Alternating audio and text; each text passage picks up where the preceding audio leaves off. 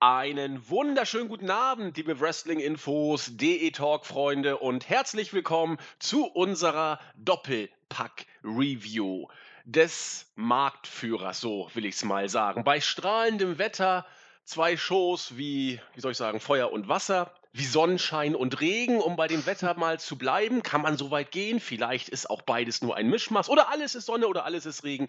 Darüber werden wir uns heute austauschen, denn wir sprechen über NXT Takeover Chicago und ja, so eine, so eine Nachhängsel-Show ist auch noch gekommen. Backlash, das macht das Main-Roster ab und zu. Diesmal war es der SmackDown-Brand. Ja, habt ihr vielleicht von gehört. Lief dann irgendwie noch so als Zugabe zu Takeover, kann man vielleicht sagen. Mal sehen, was die Shows uns gebracht haben. Wir gehen gleich voll in die Card rein. Allerdings heiße ich, man kann fast sagen, herzlich willkommen äh, beim Marktführer, was die Reviews angeht. Bei Lucha Underground habt ihr ihn ja schon gehört. An meiner Seite erstmals dabei der Philipp, unser Fritz Jenkins. Hallo, ja, welcome to the big leagues, ne? Ich wollte gerade sagen, where the big boys play. Nur bist du dabei. Nervös? Ja, ach, das kriegen wir hin, ne? Ja, Quatsch, da gibt es auch gar keinen Grund, nervös zu sein. Wir haben schon ganz andere hier verschlissen. Insofern äh, bleib locker. Äh, du wirst auch nur einer von vielen sein, die ich dann am Ende abgesägt haben werde, denn die Reviews gehören mir. Nein, Quatsch. Also Fritz ist quasi bei uns ja im äh, Podcast-Team jetzt frisch dabei. Wir machen äh, so feste Zuständigkeiten in dem Sinne haben wir ja gar nicht. Jens und Fritz machen Lucha Underground. Da kann jeder andere Podcaster bei Zeit genauso einsteigen, wie äh, Fritz das bei uns bei den Main-Roster-Shows macht. Klar, äh, Nexus, Jens, ab und zu auch mal der Zack Attack, der Julian und Jan sind da äh, von der Zuständigkeit in Anführungszeichen eher dran. Aber Fritz ist auch da natürlich mit dabei. Insofern gleiches Recht für alle. Und ich würde sagen, wir gehen gleich mal rein, Fritz. Oder hast du noch irgendwelche Worte zum Beginn? Nee, lass uns einfach direkt in die Show starten am besten. Genau, und mit dem chronologischen Ablauf beginnend oder der Chronologie folgend, fangen wir einfach mal mit Takeover Chicago an. Im Vorfeld ich weiß nicht genau warum, aber im Vorfeld habe ich von vielen Leuten gelesen oder auch gehört, dass sie sagten, ja, so ein Übergangs-Takeover kann man ja nicht mehr viel erwarten. Jetzt haben wir hier mit Itami jemanden im Main-Event, der A lange verletzt war und deswegen B gar nicht viel zeigen konnte und beweisen konnte, dass er diesen äh, Spot auch zurechtbekommt. Äh, von Erarbeiten wollen wir hier gar nicht sprechen. Ja, die Mädels und so komische UK-Leute. Also viele zeigten sich zu Beginn eher verhalten optimistisch, sogar sehr zurückhaltend bis skeptisch. Ich habe die Card gesehen und dachte, Freunde der Sonne, das, das kann ein richtig guter Takeover werden. Nur ist die Show zu Ende und mal ganz äh, forsch vorangestellt, ich fand Takeover Chicago Bombe. Also von fast von Anfang bis Ende. Es war nichts da, was wirklich schwach war. Es war unglaublich einfach zu gucken. Der Kollege Melzer sagt immer easy to watch. Ähm, das waren zweieinhalb Stunden, wo ich mich einfach richtig gefreut habe und darüber war ich auch überrascht, weil ich die ersten beiden Tage des Best of Super Juniors gesehen habe und davon auch äh, gerade bei den Main Matches richtig geflasht war. Für mich hat Takeover, um das mal voranzustellen, auch diesmal gnadenlos abgeliefert. Wie hast du es gesehen? Ich finde auch, das kann man definitiv so sagen. Takeover war eine super starke Show und es hat Spaß gemacht und da kann man sagen, da waren einige Highlights dabei. Genau, also sind wir uns ja, das ist ja blöd, da kann man gar nicht diskutieren, weil wir uns einig sind bei, bei äh, dieser Show im Fazit. Ähm, aber mal gucken, ob wir auch die Matches ähnlich gesehen haben. Es ging los mit dem Opener. Roderick Strong gewann gegen Eric Young nach äh, dem Double Knee Backbreaker in, na, nicht ganz einer Viertelstunde, 13 Minuten und 45 Sekunden ging das Ganze. Viele haben oder auch einige haben gesagt bei uns im Board, ja, war ein netter Opener. Für mich sogar auch hier etwas mehr, denn ein Opener, äh, gut, will jetzt nicht den, den, die Parallele zum Backlash Pay-Per-View ziehen, wie da ein Opener auch sein kann. Der war nämlich auch alles andere als schlecht. Aber ich fand dieses Match es, es floss richtig schön vor sich hin. Wir haben hier zwei mega gute Worker gesehen. Roderick Strong ist äh, über jeden Zweifel im Ring ja erhaben. Und ich bin auch ein großer Anhänger von, von Eric Young. Das liegt nicht nur daran, dass ich Sanity so großartig finde, sondern weil ich Eric Young für einen sehr, sehr guten, sauberen Worker halte. Die haben ein butterweiches Match auf die Matte gezaubert, mit 14 Minuten auch, wie ich finde, hinreichend Zeit bekommen. Es kam mir gar nicht so lange vor und gute Matches zeichnen sich für mich dadurch aus, dass sie schneller vorbeigehen und sich kürzer anfühlen, als sie eigentlich sind. Also, ich habe hier überhaupt nichts zu meckern. Man kann sagen, Strong vielleicht einen Ticken zu stark dargestellt, weil er ja Sanity sozusagen im Alleingang besiegt hat. Kann man aber so machen, weil Strong ja offensichtlich jetzt doch immer mehr overkommt. Äh, für mich war das nicht nur ein ordentliches Match, es war ein durch die Bank weg richtig, richtig gutes Match und ich bin hier, um mal mit den Melzer-Sternen zu sprechen, locker bei drei ein Viertel Sternen gelandet und äh, da war ich schon richtig gut, äh, ja, im Use sozusagen für die Show. Fritz. Ja, also das siehst du ja, hast du gut zusammengefasst, schön. Ähm, ich weiß nur nicht, ob das ganz so super stark war, wie du es sagst, weil ähm, das war ein netter Opener, das war auch ziemlich solide, aber ich fand dann doch, dass da noch ein klein wenig gefehlt hat bei dem Match. Also ähm, Eric Young ist, ja, der ist ein guter Worker, aber da hat irgendwie noch, da haben diese ganz großen Momente in diesem Match gefehlt. So, ansonsten würde ich sagen, es war solide. Strong gefällt mir auch, dass er immer mehr overkommt. Die haben ja jetzt viel diese äh, Promo-Videos für ihn äh, eingespielt, die ich ein bisschen kitschig fand, aber die ihm ja dann doch eine persönliche Seite auch gegeben haben. Und ja, der Sieg tut ihm gut. Eric Young tut er, finde ich, aber nicht so gut die Niederlage. Und das war ein bisschen, ja, die Ansetzung war, finde ich, ein bisschen problematisch. Ja, inwiefern problematisch? Weil du meintest, einer geht hoch, der andere wird sich davon schwer erholen oder inwiefern? Ja, ja, in die Richtung geht das, finde ich, weil hm, Young und Sanity, die brauchen jetzt eigentlich mal so eine. Ich finde, die brauchen mal eine Serie, wo die jetzt auch mal dominieren. Und jetzt ja. wieder eine Niederlage gegen Young.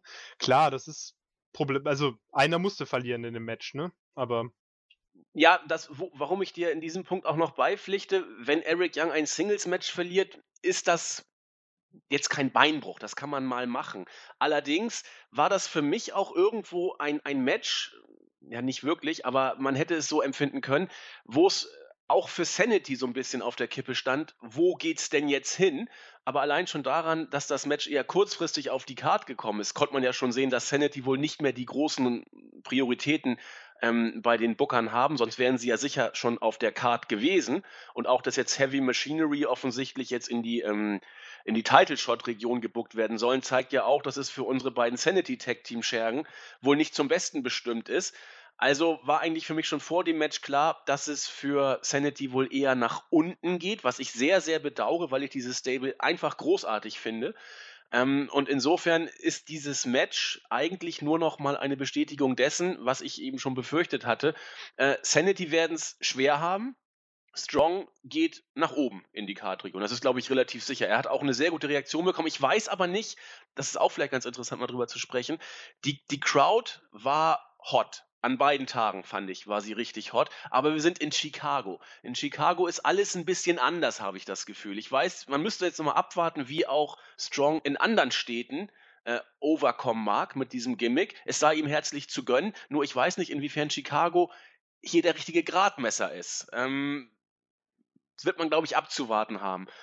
Aber an, an und für sich, ich gebe dir auch recht, es war jetzt kein Fünf-Sterne-Match oder so ähnlich, garantiert nicht. Es war auch kein Vier-Sterne-Match, war es auch noch relativ weit von weg. Ähm, deswegen meine ich auch ja, solider Opener, für mich aber eben auch ein kleines bisschen noch mehr, aber ich glaube, das ist auch ein Stück weit persönliche Ansicht. Insofern kommen wir, glaube ich, nicht in Streitgespräch. Noch Anmerkungen? Nee, also das haben wir ja, also das war, genau, wir können uns auf einen guten Opener einigen und ich glaube, dann kommen wir lieber zum nächsten Match, oder? Oh ja, kommen wir zum nächsten Match. Ich habe Freitag noch so ein bisschen dieses UK-Special mir angeguckt, nur so, so, ein bisschen noch, weil ich vorher Best of Super Juniors geguckt habe. Ich weiß, Melzer und Alvarez fanden die Show stark. Ich habe nur das Match gesehen von äh, Wolfgang, der hat ja gewonnen im Opener. Und dann habe ich das äh, Cruiserweight Tag Team Match gesehen. Und dann wurde ich langsam müde. Ich weiß jetzt also nicht, inwiefern ist danach noch. Doch, Tyler Bate habe ich, glaube ich, auch noch gesehen. Das, da war ich aber nicht mehr so richtig geflasht, glaube ich. Ähm, auf jeden Fall war ich unglaublich gespannt auf dieses UK Championship Match. Ähm, ich halte Pete Dunn für, also für überragend gut, sowohl was sein, sein Charisma, seine Ausstrahlung angeht, als auch was, was seine In-Ring-Performance angeht. Und Tyler Bate ist für sein Alter auf einem Level, wo einem fast schon schwindlig werden könnte. Und ich habe mir von dem Match in der, in der Preview unglaublich viel versprochen. Und es ist immer so, wenn man sich von einem Match viel verspricht, dann ist es immer so eine Geschichte, kann es denn die hohen Erwartungen überhaupt erfüllen? Und hier geht für mich die Antwort eindeutig äh, ja, sogar fast noch etwas mehr als das. Ich finde es unglaublich, was, was diese beiden an, an, an stiffen Aktionen auf die Matte gezeigt haben. Die Spots kamen auch nicht zu kurz. Und wenn zwei Engländer in Chicago die Halle so dermaßen zum, zum Kochen bringen, dass da sogar UK-Chance oder Bruiserweight-Chance, wer wusste denn vorher, äh, was das Wort Bruiserweight überhaupt bedeuten soll, ähm, dann muss man sagen, ich glaube, wir haben hier eins der potenziellen Match of the Year Favoriten, jedenfalls für WWE gesehen. Da, da bin ich, also wohl das beste WWE-Match des bisherigen Jahres. Soweit kann man sich fast schon aus dem Fenster lehnen. Es war für mich eine absolute Bombe, dieses Match. Absolut. Das war, ich bin hin und weg. Das war ein so geniales Match.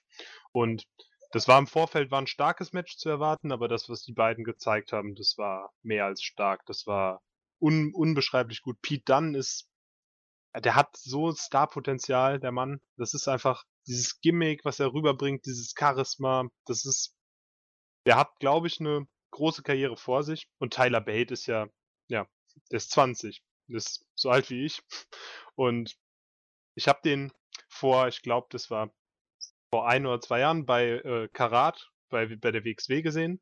Und da hatte er noch so eine Art Comedy-Gimmick. Und da habe ich mich noch gewundert mit seinem komischen Schnurrbart, was das denn für ein Typ sein soll. Und dass ich, dass der jetzt bei Takeover das beste Match des Abends und zwar, oder ja, wie du gesagt hast, auch garantiert das beste WWE-Match des Jahres macht. Bisher auf jeden Fall. Ähm, das war damals noch nicht abzusehen, zumindest für mich nicht, und das hat mich sehr überrascht und ich finde es unglaublich. Ja, der Bengel ist ja auch erst 23. Ich meine, das ist ja noch so gar kein Alter letzten Endes. Ähm, ich habe mir mal gerade seine, seine, seine körperlichen Maße angeguckt. Denn natürlich werden jetzt die Diskussionen laut. Also Melzer hat sofort gesagt, der Bengel muss ins Main Roster eigentlich. Der, der gehört da sofort rein.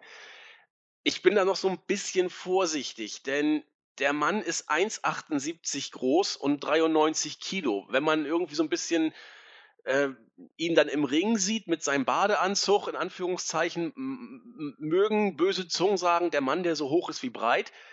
Aber da, da kann man eben die Frage stellen, was meinst du, würde denn ein Pete Dunn im Main Roster funktionieren? Ich bin mir da nicht ganz sicher. Ähm, aber ich will es auch nicht ausschließen, weil er mit seinem, äh, mit seinem, ja, äh, wie soll ich sagen, Hafenschläger-Typ, Gimmick in Anführungszeichen, schon was retten könnte. Was meinst du? Pete Dunn, Main Roster, Totgeburt wie so viele oder äh, hat er die Chance tatsächlich da ein bisschen outstanding zu sein? Ja, ähm, vom Talent her hat er die Chance, aber wir reden von der WWE, also natürlich hat er keine Chance. Also. Ja, weiß, das ist die das Frage. Ist ja Vielleicht ja doch. Also manche, manche können ja über Charisma vieles retten. Ähm, ich, ich weiß es noch nicht. Also ich, ich will es noch nicht ausschließen, dass Pete dann tatsächlich auch im Main Roster vielleicht überleben könnte. Ja, aber wir müssen halt gucken, Nathan dazu kommt noch, dass er halt noch Brite ist und das ist ja irgendwie, aus irgendeinem Grund auch immer, ist das ja auch schon mal wieder ein Minuspunkt für die Offiziellen. Also, das ist, der sollte, also schön wäre es, wenn er bei NXT bleibt, solange es geht und wenn er irgendwann ins Main Roster kommt, dann wird er mit der Körpergröße höchstwahrscheinlich nicht über die Midcard hinauskommen, so leid es einem dann noch tut. Ja, die, die Gefahr ist natürlich da. Ich meine, 1,78 ist nicht das, was die Winzschen Gardemaße sozusagen ausmacht. Insofern, ja, IC-Gürtel wäre wohl drin, US-Gürtel, vielleicht, so in den Regionen ungefähr. Ja, aber Main Event, aber alles ist möglich. Daniel Bryan war auch Main Event, aber das war nochmal vielleicht eine andere Kategorie. Wir werden das verfolgen. Ich würde mich hier allerdings tatsächlich nicht festlegen wollen, hier zu sagen, er schafft es auf keinen Fall. Bei Neville war es damals schon eher abzusehen, dass er es schwer haben würde. Mal gucken, also er ist jetzt ja bei den UK-Leuten. Die sind ja, sind sie ein Teil von NXT, sind sie es nicht? Eigentlich sind sie es nicht. Aber der Gürtel wird bei Takeovers offenbar mal hier, mal da verteidigt werden. Also irgendwie jetzt doch ein Teil von NXT. Wo steht Piep dann jetzt überhaupt? Ja, ich glaube, das mit dem äh, NXT war ja jetzt nur so eine Übergangslösung, bis dieses Turnier, also bis diese Weekly, diese britische, also die haben ja jetzt diese UK-Show, bis die jetzt da anfängt. Ich glaube, so lange sollte das bei NXT noch verwaltet und ein bisschen warm gehalten werden. Das war jetzt Das- mein Eindruck. Das heißt, im schlimmsten Fall läuft diese UK-Show genauso erfolgreich wie die Cruiserweights und dann ist Pete Dunne lebendig begraben, oder was? Ja, also das ist, ich finde, es ist eine schwere Sache. Man muss bei diesem UK-Ding ja jetzt auch erstmal abwarten, was da jetzt bei rumkommt. Ähm, schön wäre natürlich, wenn die jetzt ab und zu die Topstars von dieser UK-Division noch bei NXT auftreten würden und dann die Titel auch tatsächlich bei den Takeovers verteidigen. Aber da weiß ich natürlich nicht, was da für Pläne gibt. Das muss man Ja. abwarten, ne? Oder auf Sicht, ich meine, wenn wirklich die UK-Geschichte so ein, ja, man muss wohl sagen, Flop wird, wie die Cruiserweight Division, das, das läuft ja gar nicht. Mittlerweile sind die ja sogar aus den Top 20, aus den Network-Zahlen rausgeplumpst, die, ähm, die Cruiserweights. Muss man sich mal vorstellen. Sogar Wiederholungen vom SummerSlam 94 oder so laufen besser. Jetzt mal ein bisschen spitz, ähm, überspitzt formuliert. Dann könnte natürlich auch die Option da sein, dass man sagt, bei den UK-Leuten läuft es ähnlich schwach. Verschmelzen wir das doch mit NXT in Anführungszeichen. Die Guten überleben sozusagen und die Schwächeren gehen zurück in die Indies, werden released und dürfen machen, was sie wollen. Ähm, das wäre natürlich eine Variante, um die, die Topstars aus der UK-Division mehr oder weniger frisch zu halten für NXT. Aber ich glaube, das ist jetzt ein bisschen zu sehr in den Kaffeesatz philosophiert. Wir warten einfach ab, wa? Ja, das wäre eine gute Option tatsächlich, aber weißt du, was dann so typisch WWE wäre? Das wäre nämlich, wenn die die verschmelzen, aber nicht mit NXT, sondern mit der Cruiserweight Division. Ja, das ist in der Tat. Äh, aus zweimal tot mach halb lebendig, oder was? Ja, oder Doppeltod. Ja, oder Doppeltod, genau. Du, du hast recht. Aber das wäre zum Beispiel jetzt, also für mich, ich gucke die Cruiserweights nicht. Ich bekenne das hier offen, will auch gar nicht so tun. Ja, ich gucke sie manchmal. Nee, ich gucke sie überhaupt nicht. Ähm, ich weiß auch nicht, ob ich mir die UK-Show angucken werde. Ich befürchte auch da, wenn vielleicht mal, um mir ein paar Matches von Dunne anzugucken. Aber seien wir ehrlich, er hat auch bei dem ähm, UK-Tournament abgeliefert. Aber auch ein Dunne haut nicht jedes, jeden Abend vier Sterne-Matches raus. Da, da braucht er auch die richtigen Gegner für letzten Endes. Also vielleicht hat auch die UK-Show dann schlechte Karten, wenn aber beides verschmolzen wird. Cruiserweights und UK. Vielleicht gucken dann auch solche Warzen wie ich ab und zu mal rein. Und wenn ich das mache, machen es vielleicht andere auch. Also mal gucken, ob es dann nicht irgendwie zweimal tot macht, einmal lebendig oder doppeltot, wie du sagst. Mal schauen. Ich hätte eher was, weiß ich, NXT-Verschmelzung mit den UK-Leuten wäre vielleicht besser, aber vielleicht wird die UK-Show ja der größte Runner auf dem Network und NXT packt ein. Also wir werden, wir werden das verfolgen. Gut, zur Sache zurück. Das dritte Match des Abends. NXT Women's Championship. Ich habe mir von dem Match im Vorfeld einiges versprochen. Das, was jetzt rausgekommen ist, war nicht schlecht. Sagen wir es mal so. Ich fand es nicht verkehrt, wenn ich hier Sterne zirken. Ach ja, Sterne habe ich übrigens bei, bei dem ähm, UK Championship Match habe ich viereinhalb rausgehauen. Ähm, man kann sogar noch einen Tick höher krabbeln, glaube ich. Vier, drei Viertel wäre nicht völlig absurd, aber so in dem Bereich bewegen wir uns. Hier bei den Mädels komme ich auf zwei, drei Viertel bis drei. Es war ein ordentliches Match, aber man hat, finde ich, bei allen irgendwie gesehen, dass sie noch mehr können, dass sie es hier aber in diesem Match nicht zeigen durften, vielleicht nicht zeigen wollten, vielleicht aber äh, auch nur nicht zeigen sollten, so nach dem Motto, ihr seid relativ frei, aber wir würden es gerne sehen, wenn ihr das und das nicht macht. Weiß ich nicht. Die WWE ist da, glaube ich, eher mit dem Imperativ zugange und sagt relativ deutlich, was sie wollen. Ähm, dass Asuka hier den Titel verteidigt, war im Vorfeld absehbar, sag ich mal. Weder Ruby Riot noch, obwohl ich das anders sehe, Nikki Cross erschienen reif, den Titel zu übernehmen. Man hat auch nicht von ungefähr Ember Moon während des Matches einfach mal gezeigt, wie sich das Ganze angeguckt hat. Also Ember Moon ist diejenige, welche hier in den Fokus gerückt werden soll. Ähm, einige schöne Spots waren dabei. Dass sowohl Nikki Cross als auch Ruby Riot raus sind aus dem Titelgeschehen, hat man dann auch durch das Ende gesehen. Denn äh, Asuka hat einfach mal beide zusammen gepinnt. Und das ist ja so eine Art Höchststrafe, so beim Fußball wieder äh, ein- und wieder auswechseln. Schlimmer geht's ja gar nicht. Ähm, ja, äh, Asuka triumphiert das 854.000. Mal in Folge gefühlt. Und ja, Match war, war okay, sag ich mal, Fritz. Ja, ist mir jetzt nicht so viel gegeben, das Match, aber ich meine, allein bei den Leuten, die drin waren, kann das gar kein schlechtes Match werden und ja, dementsprechend war es dann auch. Jetzt, wo du gesagt hast, Asuka verteidigt zum, was weiß ich, wie vielten Mal, da finde ich aber, muss man auch mal irgendwie erwähnen, dass das ja eigentlich eine ziemlich gute Sache ist, dass man endlich, also ich weiß nicht, Asuka ist ja wahrscheinlich der dominanteste Champion in der ja, in der WWE seit Jahren, oder? Durchaus. Ich meine das auch gar nicht schlecht. Ach so, okay, das kam Nee, gar nicht, bisschen- gar nicht. Es war einfach nur, weil ich nicht mehr zähle, wie oft sie Ah, jetzt schon okay. verteidigt hat. Ähm, das ist gut, finde ich auch. Es birgt natürlich auch eine gewisse Gefahr, weil sie wird ja sozusagen gottgleich gebuckt. Also wer soll denn, der, der Messias muss kommen sozusagen, um sie zu schlagen. Ähm, wer, wer kann das denn überhaupt noch schaffen? Ember Moon? Hm? Was meinst du? Ja, auf jeden Fall. Weil, also, man hat ja jetzt in dem, nicht in dem Match, aber in dem, also in dem Match davor, was sie hatte, hat man doch auf jeden Fall ein unsauberes Manöver gehabt zum Verteidigen. Da war doch so eine Schiri-Aktion und da hat man Ja, doch schon gegen, mal gegen Ember Moon war das doch, ne? Genau, da hat man sich doch schon mal so diese Tür offen gehalten, dass jetzt langsam so ein bisschen äh, die Tricks ausgehen, um den immer weiter zu verteidigen.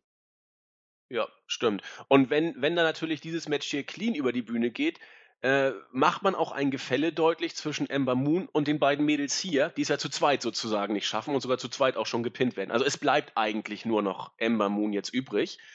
Und die ist ja nur auch alles andere als schlecht. Das erste Match von den beiden fand ich in Ordnung, aber auch da war, da fehlte mir irgendwas. Mal gucken, ob man sich das fürs zweite Match dann aufbewahrt, dass sie da die Halle abreißen dürfen. Man darf gespannt sein, oder? Ja, ich glaube vor allem, Asuka muss jetzt endlich mal ins Main Roster, sonst kann sich diese Women's Division nicht mehr glaubhaft entwickeln, weil alles wurde zerstört quasi. Und man braucht jetzt einfach äh, eine neue Championess und dann braucht man ein Feld. Man hat ja genug Frauen bei NXT, die sich dann als ernstzunehmende Herausforderinnen entwickeln könnten. Aber solange Asuka da oben steht und so Matches in der Art und Weise gewinnt, ähm, dann ist der Rest halt nicht so hundertprozentig ernst zu nehmen. Also schon ernst zu nehmen, aber ist keine, keine Konkurrenz in dem Sinne. Und eigentlich muss Asuka clean verlieren.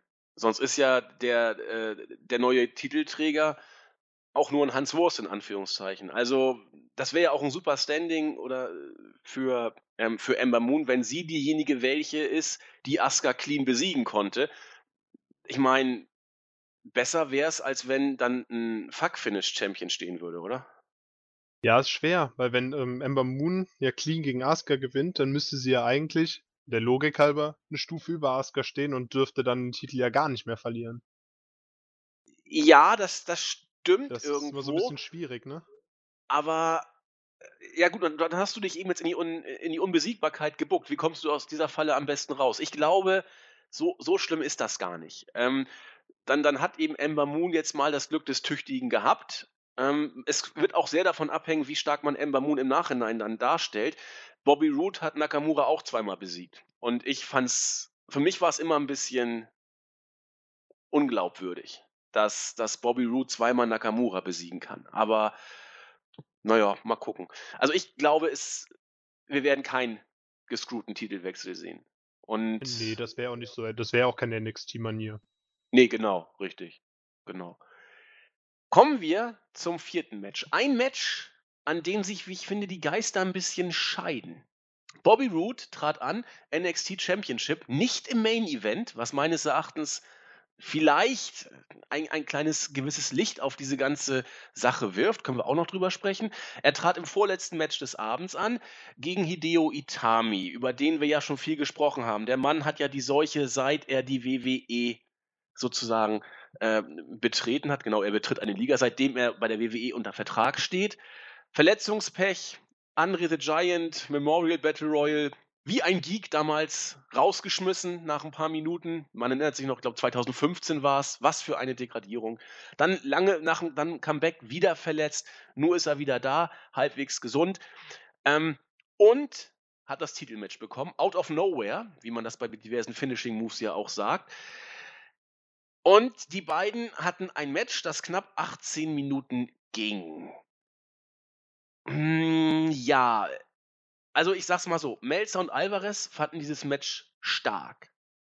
Ich fand dieses Match gut, aber ich fand's nicht großartig. Gerade wenn man das UK Championship Match äh, im Vergleich dazu sieht, fand ich fehlte was. Bobby Roode arbeitet immer etwas ja, langsamer, etwas behäbiger im Ring und äh, ist auch ein ganz anderer, eine ganz andere Art von Worker als unsere beiden Engländer. Ähm, der ehemalige Kenter, also Itami, hat hier, wie ich finde, eins seiner besten WWE-Matches, wohl das beste WWE-Match seiner Karriere gezeigt. Aber es war für mich ein Match, wo es einfach die ganze Zeit über nicht so richtig Klick gemacht hat. Wie hast du es gesehen? Also, will jetzt keine Feinde machen, aber ich fand's stinklangweilig. Also das war, huiuiui.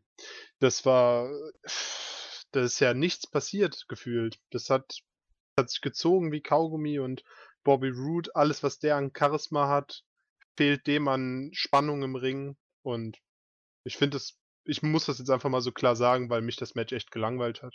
Itami hat, ja, Itami wurde ordentlich dargestellt und er hat auch gut was geleistet, aber Root im Ring, das ist, da werde ich nicht mehr warm mit wahrscheinlich. Ja, ich, also da gehe ich, wie gesagt, vollkommen mit. Und ich weiß, bei uns im Board haben es einige auch so äh, interpretiert. Ich war nur so, so überrascht, dass äh, unsere Herren äh, Experten, der, der gottgleiche Dave, will ich mal sagen, der war von diesem Match richtig begeistert. Und ich habe es genau wie du nicht nachvollziehen können. Wir haben Haltegriffe gehabt, wir haben lange Pausen gehabt. Ähm, klar, Bobby Roode lebt von seinem Charisma und sein Entrance war ja auch wieder überragend und er ist ja auch toll und alles. Aber sobald das Match losgeht, also irgendwie, ja, langweilig ist, finde ich, ein Wort, das es gar nicht so, so falsch beschreibt. Auch wenn das natürlich, also wir als, als Profi-Wrestler, wir können natürlich alle viel besser, wohl die Falschen sind und das so zu sagen, aber wir können ja sagen, ob wir uns unterhalten gefühlt haben oder nicht. Und da haben zumindest wir beide uns nicht so groß unterhalten gefühlt, ne? Nee, gar nicht. Aber das ist ja auch, also ich finde, wir können das ja schon so sagen, weil wir sprechen den beiden ja nicht das Innenring-Talent ab oder die Fähigkeit, irgendwelche Moves sauber auszuführen, das wrestlerische Handwerk zu beherrschen, aber ähm, die Umsetzung von ihrem Talent war in dem Fall halt einfach, ja, langweilig. Es gibt ja auch gute Schauspieler, die spielen in schlechten Filmen mal mit und kann man ja dann trotzdem sagen, dass es sehr langweilig war. Wir lassen uns auch die Hintertür offen. Vielleicht sind wir einfach auch nicht so die, die Fachmänner, die so ein gutes Match dann einfach erkennen. Wir gucken wohl zu sehr durch die Markbrille. Und äh, als Mark haben wir uns, um es mal neudeutsch zu sagen, nicht so richtig abgeholt und mitgenommen gefühlt. ähm, ja, also ich weiß, wir sind nicht die Einzigen, aber ich wollte eben die, die äh, Meinung der Experten nicht unter den Tisch fallen lassen.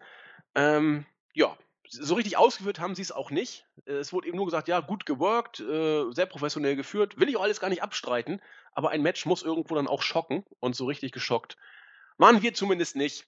Und ja, was sagst du denn zu der kleinen Randnotiz oder dem Detail, dass das Match nicht den Main Event dargestellt hat? Äh, Kritik an Roots Fähigkeiten wohl eher nicht. Vielleicht doch eher, um bestimmte Ereignisse dann nach dem Hauptmatch entsprechend dann die richtige Bühne dafür zu geben? Oder was meinst du, was war der Grund dafür? Ja, also ich glaube, du hattest es ja im Chat geschrieben, dass du das gar nicht so super, also dass du das gar nicht gut fandest, dass das Match äh, nicht im Main Event steht. Da würde ich auch mitgehen, weil der höchste Titel hat eigentlich auch im Main Event zu stehen. Auf der anderen Seite, ähm, ich glaube, das war eher so eine Art, ja, ähm, Anerkennung, Lob für DIY, dass die sich dieses, ja, dieses Match einfach verdient hatten und da im Main Event zu stehen, einfach um den Respekt zu zollen, der Leistung, die die jetzt seit Wochen, Monaten schon, ja, ja, seit einem Jahr schon fast einfach abliefern. Ja, denke ich eigentlich auch, dass das so gewesen sein wird. Und seien wir mal ehrlich, es ist, du hast es auch gesagt, so Anerkennung, es ist ja auch verdient. Es ist, trifft ja nur wirklich nicht die Falschen. Und damit gehen wir in den Main Event. NXT Tag Team Championship. Die von allen geliebten und geschätzten Authors of Pain als amtierende Champions. Übrigens, das einzige Team oder die einzigen Wrestler hier äh, bei diesem Takeover, die nicht aus Japan oder aus den Indies kamen. Zieht's euch rein, Leute. Zieht's euch rein. Ähm, traten an gegen ja die Indie-Götter, will ich es mal sagen. Johnny Gargano und Tommaso Ciampa. Team DIY, Do It Yourself, ich habe es recherchiert, großartig. Wir haben auch, glaube ich, wir beide haben noch drüber geschnackt, meine ich, bei uns im Teamchat.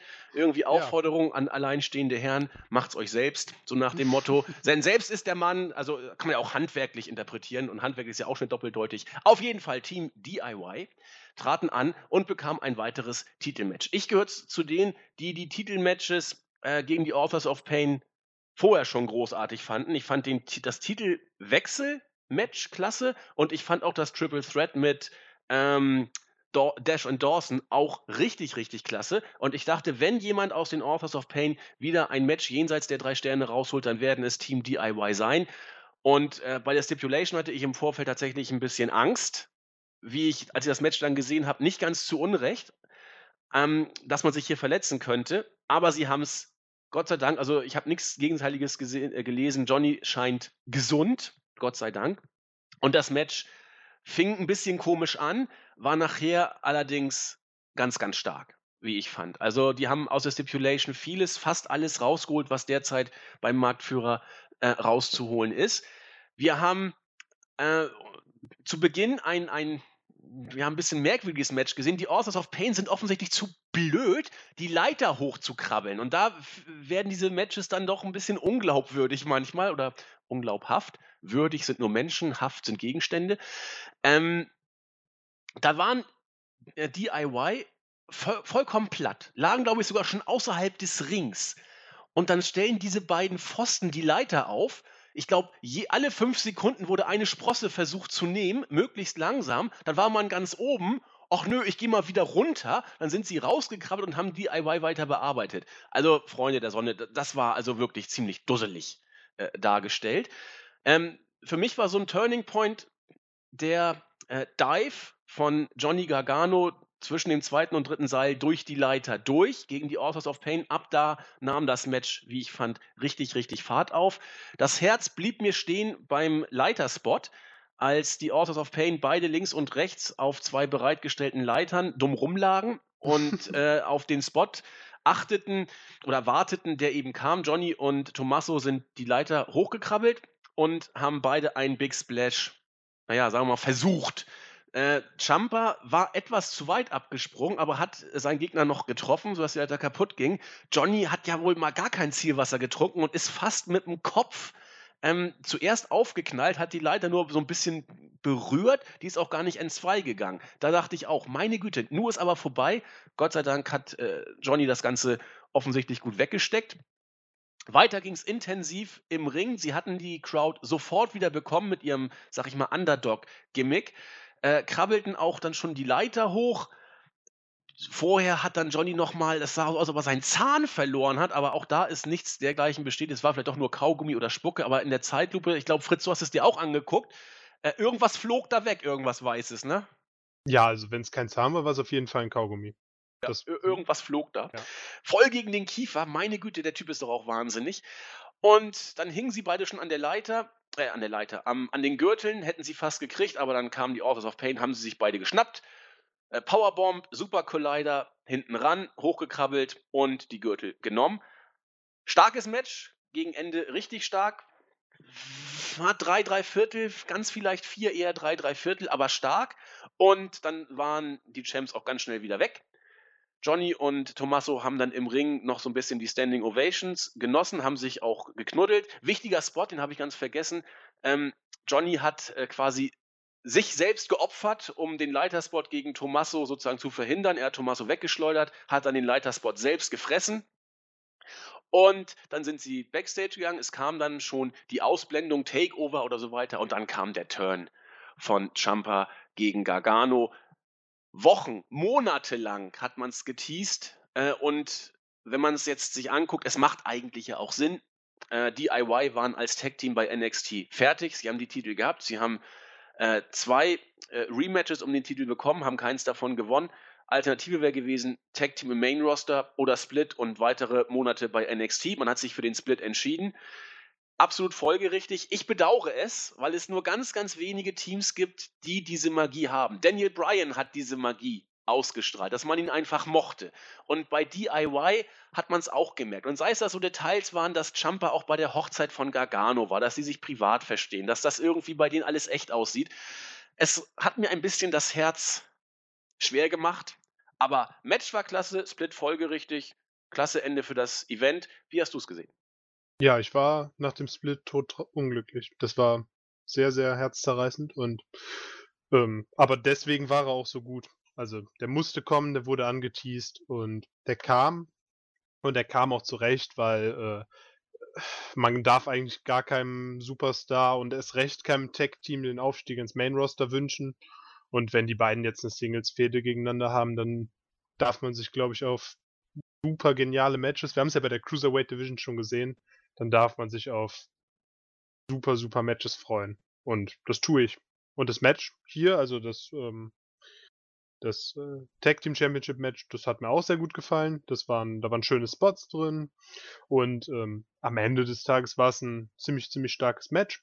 Und dass die Authors of Pain an manchen Stellen noch ein bisschen grün sind, das finde ich, äh, ist ja, das ist, ist okay. Also, die sind jung, die sind ja noch nicht lange dabei, äh, sie stehen jetzt so schnell, so früh in diesem Titelgeschehen, wofür die ja auch nichts können. Und ich finde, die geben ihr Bestes und ich habe schon doch weitaus schlechtere Leute schon gesehen, finde ich.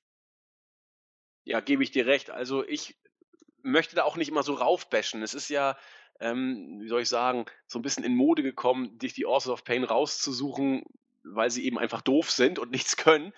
Ähm, sie sind tatsächlich, wie du sagtest, sehr grün. Ich meine, ähm, hier, ähm, Sunny Dinscher, ich war Acam ist das, der ist man gerade vor zwei Tagen 24 geworden. Also das ist ja nur auch noch kein, kein äh, richtiges Alter. Und wie wir die WWE-Logik ja auch kennen, das ist ja auch keiner, der irgendwie groß in den Indies oder so vorher aktiv gewesen ist, sondern er ist groß, er ist schwer. Vince mag sowas, dann bildet man ihn aus. Der kann noch nicht weit sein. Und wenn man sich das anguckt, äh, sind sie bemüht, und das meine ich jetzt gar nicht im Sinne von Führungszeugnis 6, das dauert eben. Und wenn man sie in diesen Spot reinbuckt, naja, da können die Armen am allerwenigsten was für, sozusagen.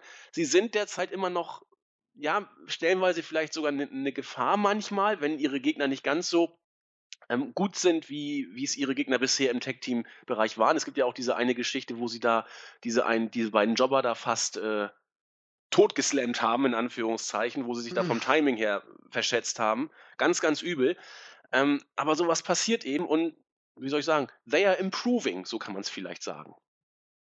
Ich finde das auch. Also, vor allem, ich habe jetzt gerade geguckt, der andere, also Rizar, der ist ja sogar noch jünger, der ist 94er Jahrgang. Und ähm, ja, die beiden machen das noch nicht lange. Die haben so ein bisschen, ich glaube, der eine hat Ringer, der andere MMA-Hintergrund, aber ich meine, ja, was, was soll das ja?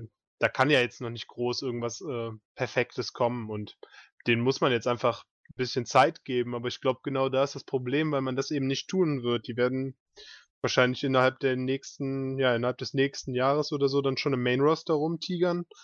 Und das ist ja dann, das ist das Problem, dass man denen halt nicht die Zeit gibt, weil ich glaube durchaus, dass aus den beiden ordentliche Worker werden können. Ja. Und mit diesen versöhnlichen Worten in Bezug auf die Authors of Pain, wir bashen nicht, wir zeigen uns einfühlsam, würde ich sagen, begeben wir uns doch in den Schlamm. Wir hatten ja noch einen zweiten Pay-per-View. Am gestrigen Sonntag fand er statt. Pay, oh, ich bin völlig vertüdelt, Backlash. Backlash, der SmackDown Pay-Per-View. Es gab äh, das Debüt von Shinsuke Nakamura bei einem WWE Main Roster Pay-Per-View zu bestaunen. Es gab ein interessantes Titelmatch zu bestaunen. Randy Orton gegen den Maharaja. Würde man tatsächlich so weit gehen und den Titel wechseln lassen oder nicht? Und auch noch ein paar andere Matches, die kaum einen interessiert haben. Wir haben, bitte? Ich musste lachen, ja. Achso, wir haben auch äh, äh, den Hausmeister gesehen in einem Tag-Team. Also wir haben einiges gesehen. Und ich denke, auch dem nähern wir uns chronologisch. Äh, dass in der Pre-Show Ty Dillinger zum gefühlt 28. Mal gegen Aiden English gewonnen hat, sei hier nur eine Randnotiz. Ich habe mir das Match auch nicht angeguckt. Hast du es gesehen? Nee, ich habe es nicht gesehen. Die haben es zwischendrin ja mal äh, den Finish gezeigt von dem Match. Ja, das hat ja auch gereicht, ne? Ich denke auch. Damit würde ich sagen, gehen wir zu dem, was uns wirklich interessiert, nämlich dem Debüt von Shinsuke Nakamura gegen Dolph Ziggler. Das war nämlich das erste Match des Abends. Sie haben über 15 Minuten bekommen. Das ist äh, dem Rahmen, sag ich mal, angemessen. Was haben wir gesehen? Zu Beginn gab es eine, eine abtastende Phase, die beide auch sehr gut gesellt haben. Beide haben es versucht, als ein, ein äh, wichtiges Aufeinandertreffen zu, äh, darzustellen. Wegweisend für Sigler, natürlich aber auch für Nakamura. Die beiden haben ein äh, sich langsam aufbauendes, fast schon klassisches Match gezeigt. Ein bisschen New Japan-Einflüsse meine ich auch rausgesehen zu haben, wenngleich es wirklich nur bei seichten äh, Ansätzen diesbezüglich geblieben ist.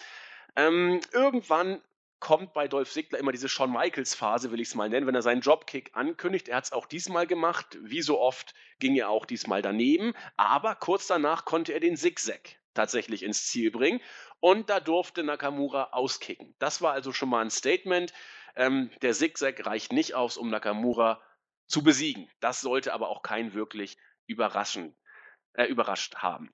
Dann hat auch versucht Sigler, also er, er, ist ja so ein bisschen wie ein Chameleon, er versucht immer so den Stil, der gerade in ist oder den sein Gegner geht, äh, mitzugehen. Auch Sigler hat so ein bisschen Strong Style mal versucht, mit so ein paar Kicks auch an den, an den Kopf, was ich beeindruckend fand, ob positiv oder negativ, weiß ich nicht, vielleicht eher negativ, diese Kicks an den Hinterkopf, die sowohl Sigler gegen Nakamura gezeigt hat, als auch Nakamura gegen Sigler oh, sahen nicht ungefährlich aus. Wenn da irgendwie auch das Timing nicht stimmt, kann es auch mal ganz schnell zu Ende sein. ja, irgendwann kam dann der Kinshasa und dann war Schluss. Das Match fand ich gut, aber ich fand es nicht so gut, wie es wohl hätte sein können. Ich weiß nicht, ob man dreieinhalb Sterne geben kann. Kann man bestimmt. Ich bin so bei drei ein Viertel. Ich habe mir doch ein bisschen mehr erwartet. Fritz. Ja, also ich bin überrascht, dass du so äh, dass du so positiv noch bist. Das ist ja schon fast auf dem also die Bewertung, die du jetzt gerade gibst, ist ja schon fast da, wo auch, ähm, Eric Young und Roderick Strong sind. Die beiden Matches würde ich fast gleichsetzen, ja. Oh, nee, also also also klar, kannst du machen, ne? Aber ich finde, äh, das Match war gar nichts. Also Nakamura gegen Ziggler, das war was da ist ja da ist ja auch nichts passiert. Die haben sich ein bisschen, ja, abgetastet und das hat aber auch ein bisschen lang gedauert und dann am Ende ja, Sigler hat zeigt dann seine Standard-Moves. Ich muss auch sagen, dass ich Sigler wirklich gar nicht gut finde. Er wird immer so gesagt, dass das ein guter Worker wäre, aber Sigler hat seine Standard-Moves, die der jedes Mal abspult und diesen DDT, den kann ich auch schon gar nicht mehr sehen, diesen Hesitation DDT oder was auch, wie auch immer der heißt und das ist ja, ich weiß nicht, da konnte auch Nakamura nichts aus Sigler da Spannendes rausholen. Ich bin da doch deutlich negativer gestimmt als du zu dem Match. Okay, ist ja auch absolut legitim. Also Andi? Ja, hallo, hörst du mich? Jetzt bist war, war ich weg? Ja, du Dann habe ich es nicht doll genug gedrückt. Pardon. Also zu Siglers Ehrenrettung wollte ich sagen, sei hier mal sei angefügt, er hat nicht wie sonst oder wie so oft sein Match gemacht. Das macht er gerne. Er, er macht seine Signatures, er macht äh, seine Show in Anführungszeichen. Er hat hier, finde find ich, schon versucht, sich auf Nakamura einzustellen und mit ihm ein Match zu machen und nicht mit einem x-beliebigen Gegner das typische Sigler-Match. Das ist ihm auch stellenweise gut gelungen. Ähm, finde ich zumindest. Es war auch ein professionell geführtes Match, wie man es von Sigler so nicht immer sieht, aber es war zu häufig dann noch Sigler-Spotlastig, wie du eben sagtest. Und es fehlte für mich, genau wie bei dir, nur dass ich es nicht so schlimm ausgelegt habe, es fehlte einfach ähm, die, die Chemie in Anführungszeichen, dass die beiden zusammen ein Match auf die Beine stellen, das die Halle abreißt, wie es unsere beiden Engländer, äh, Dunn und Bate zum Beispiel, hingekriegt haben. Das fehlte hier. Und ähm, deswegen war es ein für mich professionell und auch gut geführtes Match, ähm, aber eben nicht mehr. Also so schlecht wie du habe ich es nicht gesehen, aber wie gesagt, es war irgendwo zwischen Bobby Roode und äh, dem Engländer-Match mit deutlich näher. Nee, es war überhaupt nicht mit dem Engländer-Match, pardon. Irgendwo bei Bobby Roode in, dem, in den Lagen würde ich es ansiedeln. Bobby Roode, Opener, ähm, Eric Young gegen Dingsbum. So in dem Dreh. Drei, dreieinviertel Sterne würde ich tatsächlich geben. Du bist ein Tick niedriger. Schreibt uns, wie ihr es gesehen habt, wenn ihr mögt. Äh, ob ihr es auch eher gut oder eher schlecht gesehen habt. Fakt ist, Nakamura kann definitiv mehr, oder? Ja, also ich fand, ja, ich fand auch Nakamura in dem Match tatsächlich nicht so spannend. Also, das war einfach, ja, klar, das war sauber geführt, das war professionell geführt, aber ich finde, das sind ja so, das sind ja Adjektive, die kein gutes Match beschreiben. Das ist ja wie, als wenn, ja, als wenn du dir jetzt da irgendwie äh, irgendwas, irgendein Outfit raussuchst und dann gehst du raus, fragst noch irgendwen, kann ich so rausgehen und sagt jemand, ja, ist ganz nett. Ja, kann ich verstehen. Ich habe es einen kleinen Tick doch noch besser gesehen. Also, ich bin mal gespannt, da kommen wir ja nachher noch drauf. Ja, ich warte mal im Vergleich zu einem anderen Match, mit dem ich dann nochmal, äh, oder womit man das vielleicht vergleichen könnte. Genau genommen kommt es sogar schon jetzt. nee, Schwachsinn kommt nicht, es kommt als drittes Match. Ähm, erstmal gab es die Tag Team Championship. Die Usos als amtierende Champions gegen Breezango. Breezango taten dann auch als erste rein. Und man hat es nicht nur bei diesem einen Gag gelassen, bei der Fashion Police, dass äh, Tyler Breeze hier als, als komischer äh, Hausmeister mit Oberlippenbart und äh, Homer Simpson-Frisur da irgendwie reinkommt und immer ordentlich da geschrubbert hat. Das war tatsächlich auch sein In-Ring-Outfit. Und das Ganze, sagen wir es mal so, wie es war, war von Anfang an darauf angelegt, den Leuten mal was zu lachen zu geben. So will ich es mal diplomatisch formulieren. Äh, die Crowd in Chicago ist eben recht dankbar. Sie haben es, sag ich mal, eher wohlwollend aufgenommen. Erstmal hat Fandango dann gekämpft. Tyler Breeze hat währenddessen ordentlich rumgeschrubbert, damit der Apron auch immer schön sauber ist. Irgendwann wurde Breeze eingetaggt. Der Referee hatte überhaupt kein Problem damit, dass Tyler Breeze mit seinem Wischmob da im Ring agierte, was ich schon mal bemerkenswert fand. Ähm, ja, dann gab es da so ein paar Comedy-Spots und dann äh, wurde wieder getaggt. Dann kam irgendwann kam dann äh, Tyler Breeze mit einer Gehhilfe als ältere Dame. Großartig JBL. Muller ist back from the dead. Ich musste tatsächlich lachen. Ich, es war, glaube ich, JBL. Ich fand es aber nicht schlecht. Auch hier hatte der Schiedsrichter gar keine Probleme damit, dass hier ein eiserner Gegenstand äh, im Ring äh, eingesetzt wurde. Alles ganz entspannt. Das Publikum hat sich dann irgendwann auf die Fire Bradshaw Chance wieder einge, äh, eingestellt. Ja, gut. Ähm, das war alles nix gegen Ende wurde es dann allerdings tatsächlich gar nicht mal schlecht, als dann äh, tatsächlich ein paar Highspots kamen, ein paar, paar Moves und so weiter. Hat mich so ein bisschen versöhnt am Ende. Es hat vor Ort tatsächlich funktioniert, diese Comedy-Geschichte. Damit sind Brisango wieder da, wo sie hingehören, nämlich in den untersten Card-Regionen. Es wird ziemlich sicher kein Rematch geben, da lege ich mich mal fest, obwohl das Finish ja nicht ganz clean war. Aber naja, jetzt bin ich mal gespannt. Wie hast du es denn gesehen?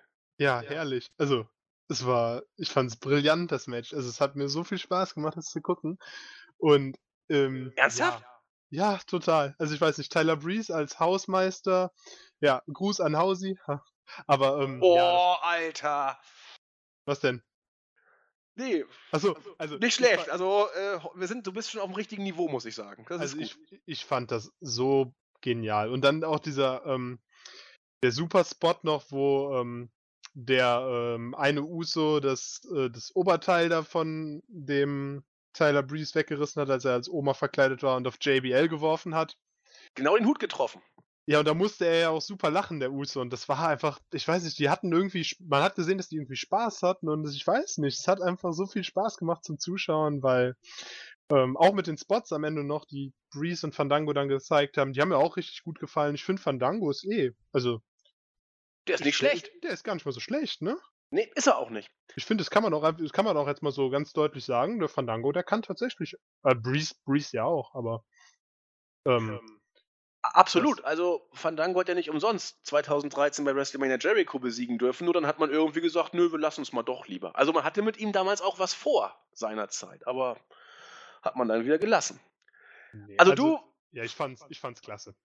Mir hat super Spaß gemacht und ich fand es auch wrestlerisch absolut in Ordnung. Also, es hat mich unterhalten. Da waren schöne Moves drin, schöne Spots. Ja, ich denke mal, Randy Orton ist im Backstage-Bereich ein bisschen, war, hat gekocht wahrscheinlich bei den Dives, aber sonst. Gib mal bitte eine Sternewertung.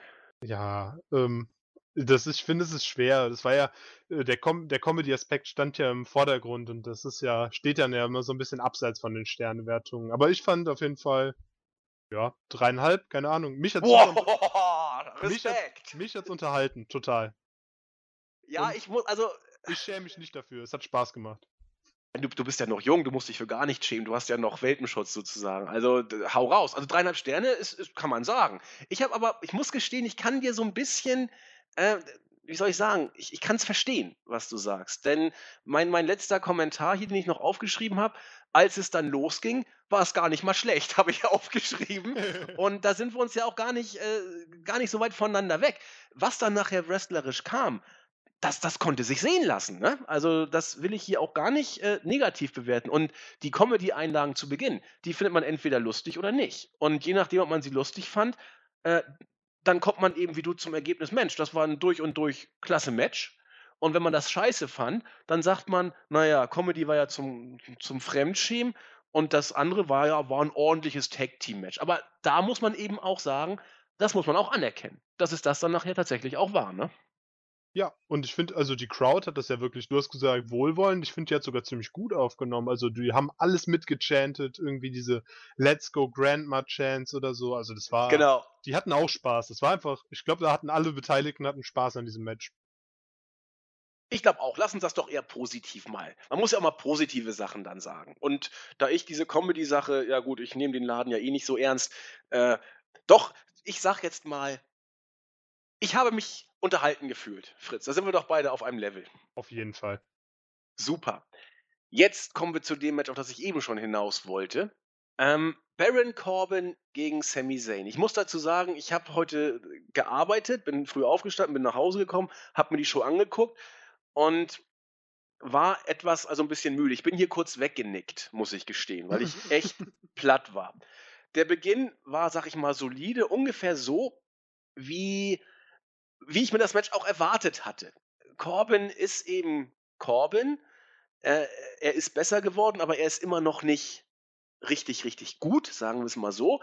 Er ist eben auch groß und dementsprechend nicht der Allerbeweglichste. Und Sami Zayn ist nun mal einer der besten Worker, äh, auf diesem blauen Planeten in Anführungszeichen. Und man musste eben schauen, ob Sami Zayn aus Corbin ein gutes Match rausholen kann und ob er's auch überhaupt darf, ob man ihm die Zeit dafür gibt. Wenn ich jetzt mal gucke, dieses Match hat tatsächlich etwas mehr Zeit bekommen, als man das vielleicht im Vorfeld erwartet hat, nämlich 'ne knappe Viertelstunde haben die beiden bekommen. Ähm, dann würde ich sagen, zuerst, ja, äh, they tried, they worked, alles in Ordnung, aber irgendwann nahm's tatsächlich für mich Fahrt auf. Dann konnte Sami Zayn aus 2 Power Moves von Corbin auskicken. Die Crowd kam dann langsam. „Let's go Sami“ Chains äh, Chants. Ähm, und es wurde gegen Ende, wie ich finde, immer besser. Ähm, und deswegen komme ich hier tatsächlich auch über 3 Sterne, 3, 3 1/4, weil, äh, gegen Ende hat es dann bei der Crowd auch Klick gemacht und aus einem, na, bestenfalls soliden Match wurde dann nachher 'ne 'ne ordentliche Ansetzung, oder? Wie hast du's gesehen? Ja, also ich finde, ähm, das Match hatte im Vergleich zum ersten Match, finde ich, auch 'ne ja, 'ne richtig schöne 'ne richtig schöne rote roten Faden. Also, es wurde immer weiter dieser untere Rücken bearbeitet. Sami Zayn sellt das dann natürlich auch perfekt und, äh, Corbin braucht ja nur 'n paar Power Moves zu machen und die kann der auch. Und ich finde eh, äh, Corbin hat auch 'n paar Moves, die super super schön viel Impact haben. Dieser Deep Six, das sah ja richtig klasse aus und auch Corbins Finisher, den hat er ich weiß gar nicht, hat er, glaube ich, nicht gezeigt, ne? Aber, ähm, der hat Ja, der hat ja auch, äh, super viel Impact und, ähm, ja. Ich finde es nur, äh, schade, dass ja, es tut mir auch total leid, das zu sagen, aber das hätte Sami Zayn einfach nicht gewinnen dürfen. Sami Zayn ist der Geek vor dem Herrn und Corbin ist hatte eigentlich 'n höheres Standing für mich in den letzten Wochen und hätte hier das Match nach dieser langen ja, nach dieser langen Phase vom von Dominieren hätte der es gewinnen müssen. Ja, der Sieg war absolut überraschend. Also, zumal das Match ja auch relativ kurzfristig auf die Card gekommen ist. Da dachte ich auch: „Okay, jetzt gibt man Sieg, um ihn für was ich was aufzubauen.“ Also, entweder hat Corbin irgendwas falsch gemacht oder man will Zayn jetzt pushen oder, und das ist das Wahrscheinlichste, man hat gewürfelt. Es war vollkommen wurscht, wer hier gewinnen soll oder ge wem's was bringt oder nicht. Denn Ja, booking-technisch hast du ne? völlig recht. Pardon? Gibt bestimmt noch 'n Rematch wieder. Ach ja, oh, ja, na klar, jetzt fehden die erst mal. Ja, na klar, Logo, klar. Es wird 'n Rematch geben, Corbin wird gewinnen und das Rubber-Match gewinnt Corbin auch. Ja, schon geklärt. So einfach ist das. Man muss den Laden nur 'n bisschen kennen, dann weiß man, wie's läuft. Ich glaube, genauso wird's tatsächlich kommen. Ja. Und wenn wenn's so kommt, kann man sagen: „Du hast es gewusst.“ In der Tat. Ich gehe mit. Ja, 4. Match. Six Women Tag Team Match. Camilla, Natalya und Tamina, alle mit A am Ende, gegen Charlotte Flair, Naomi und Becky Lynch. 10 Minuten ging das Match. Habe ich dazu was aufgeschrieben? Moment. Ja, ich habe aufgeschrieben: Gewagte Frisur von Becky, Oh ja. normales Mädelsmatch. Ach ja, das ist vielleicht ganz interessant. Ähm, es gab mal vor 2 Jahren so was wie 'ne Divas Revolution. Da können sich einige vielleicht noch dran erinnern. Jetzt werden die Mädels als Sportlerin dargestellt und nicht mehr als zickende Zicken sozusagen. Äh, die Zeiten sind vorbei, oder? Ja, also zumindest in dem Match. Also, oder in, de, oder in der Zusammenstellung und. Ja. ja Doll war es nicht, ne? Hat mir nicht gefallen. Nee. Mir auch nicht. Das, das war nix. Oder das war nicht viel, sagen wir es mal so. Ähm, also, Tamina ist im Ring immer, wie soll ich sagen, ein Erlebnis, ähm, das zu sehen. Echt? Es ist, es ist hölzern, es ist, äh, es, ja, es, es ist nicht viel. Und äh, da, da kann auch Charlotte nicht mehr viel retten in, in, in solchen Ansetzungen. Nee, also äh, ich habe da auch gar nicht viel zu aufgeschrieben, weil, weil es, glaube ich, auch nicht viel dazu aufzuschreiben gab. Äh, es wurde auch kein Split äh, zwischen Charlotte und Naomi irgendwie angedeutet, was man ja vielleicht erwarten hätte können, dass die beiden sich jetzt zoffen und dann Charlotte irgendwie dem Team den Sieg kostet, weil sie sich mit Naomi anlegt. Aber es sind ja beides Faces, so einfach geht das auch nicht. Also das Match hat, war als Match, finde ich, nicht gut und es hat auch booking-technisch so irgendwie so gar nichts gebracht, oder? Nee, nee. Ich glaube, die wissen, ich glaube, die wissen selber nicht, wo die hinwollen, die Booker mit der momentanen Women's Division von SmackDown. Und das hat man gemerkt. Also das war, ich weiß es nicht. Also was soll man da sagen? Das war einfach nichts. Ähm, das Highlight war James Ellsworth, der Carmella angekündigt hat. Ja, und ich habe leider gerade da eingeschaltet, weil ich vorgespult habe, als Carmella in den Ring kam. Und ich dachte, wo ist denn James? Und dann habe ich ihn im Ring gesehen, alles klar. Ich Mist, haben wir das Highlight das war verpasst. Ganz lustig, finde ich. Doch, ich noch eins. Ja, aber wir können ja mal so tun, als ob wir jetzt mal wissenschaftlich analysieren. Wie geht's denn weiter bei den Mädels? Du hast Naomi als Champion, Face. Du hast Charlotte als Top-Herausforderer, eigentlich mittlerweile auch Face. Und wer ist da irgendwie als Heel halbwegs relevant? Gar keiner. Also musst du jemanden turnen. Charlotte hast du gerade zum Face gemacht, irgendwie, wohl soll jetzt Naomi schon wieder zum Heel turn als die einzige, die, die neben Charlotte richtig gute Reaktion kriegt? Du bist in der Sackgasse, oder? Ja, ich, ich glaube, ähm, das geht tatsächlich in Richtung Carmella. Ich meine, wir hatten es in den News, dass äh, die Offiziellen da wohl große Stücke auf sie halten. Und ich behaupte mal, das wird kommen. Carmella gegen Naomi und vielleicht äh, kriegt sie sogar einen Titel irgendwie. Sind die denn wahnsinnig? Alter. Ja, gut, so kannst du Charlotte ins Titelgeschehen bucken, klar, aber. Oh, nee, Carmella. Naja, Leute. Passend. Und passend dazu denke ich dann, ähm, wenn Carmella den Titel hätte, würde sie gegen Charlotte fäden, weil Charlotte auch in einem Interview gesagt hat, dass sie sehr gerne mit Carmella worken würde und das würde den Kreis schließen. Und dann hätte man Charlotte als Champion, könnte sie wieder Heel turnen und dann kann man ja mal schauen, ob sich das Ganze wieder so auf einer soliden Ebene einpendelt. Im Moment ist es äh, weit unter dem, was möglich ist. Vor allem, man hat ja Leute, die was können und naja. Man hat, Charlotte hat gesagt, sie würde gerne mit Carmella arbeiten? Ernsthaft? Ja. ja. Also sie hat gesagt, sie freut sich, dass sie bei SmackDown ist und dass es Leute gibt, mit denen sie noch nicht ge gearbeitet hat und da hat sie Carmella genannt. Da leckst du nieder. Ach ja, das äh, Interview ist an mir vorbeigegangen. Ja, aber wir werden es erleben. Ja, ist keine Schande. okay, aber man muss ja informiert sein. War das in diesem äh, Interview-Sammeldings, die du ja, machst? Ja, ja. Ah, alles klar. Nee, das ist eine, ein, ein, sehr cooles Feature, das wir neuerdings haben. Da ist der Fritz für zuständig. Äh, gesammelte Interviews äh, aus allem, was man so äh, interviewtechnisch bekommen kann. Für euch zusammengefasst die Highlights. Ganz große Klasse. Ähm, ja, hat, hat, du hast das, glaube ich, erfunden, ne? Das ist, glaube ich, ein Special, das auf deinem Mist gewachsen ist. Ja, danke. ja, gerne. Super Sache. Ähm. Nicht verpassen, nicht verpassen. Ja, zu dem Match noch wollte ich noch sagen, ich fand auch schön, dass Natalia den Pin, äh, also dass Natalia den Sieg holen durfte mit dem Sharpshooter. Ich weiß nicht, wie oft sie den Sharpshooter überhaupt durchkriegt. Nicht oft, ne? Also eigentlich, wenn sie den Sharpshooter ansetzt, weißt du, dass das Match definitiv weitergeht. Insofern war eigentlich das eine Überraschung, ja. Ja, das war schön. Also es hat mich gefreut, ich mag Natalia. Ja, ich eigentlich auch. Aber sie ist auch totgebuckt ein Stück weit. Das, ähm, das stimmt vollkommen, aber das hat der Sympathie, die ich für sie habe, da nichts abgenommen.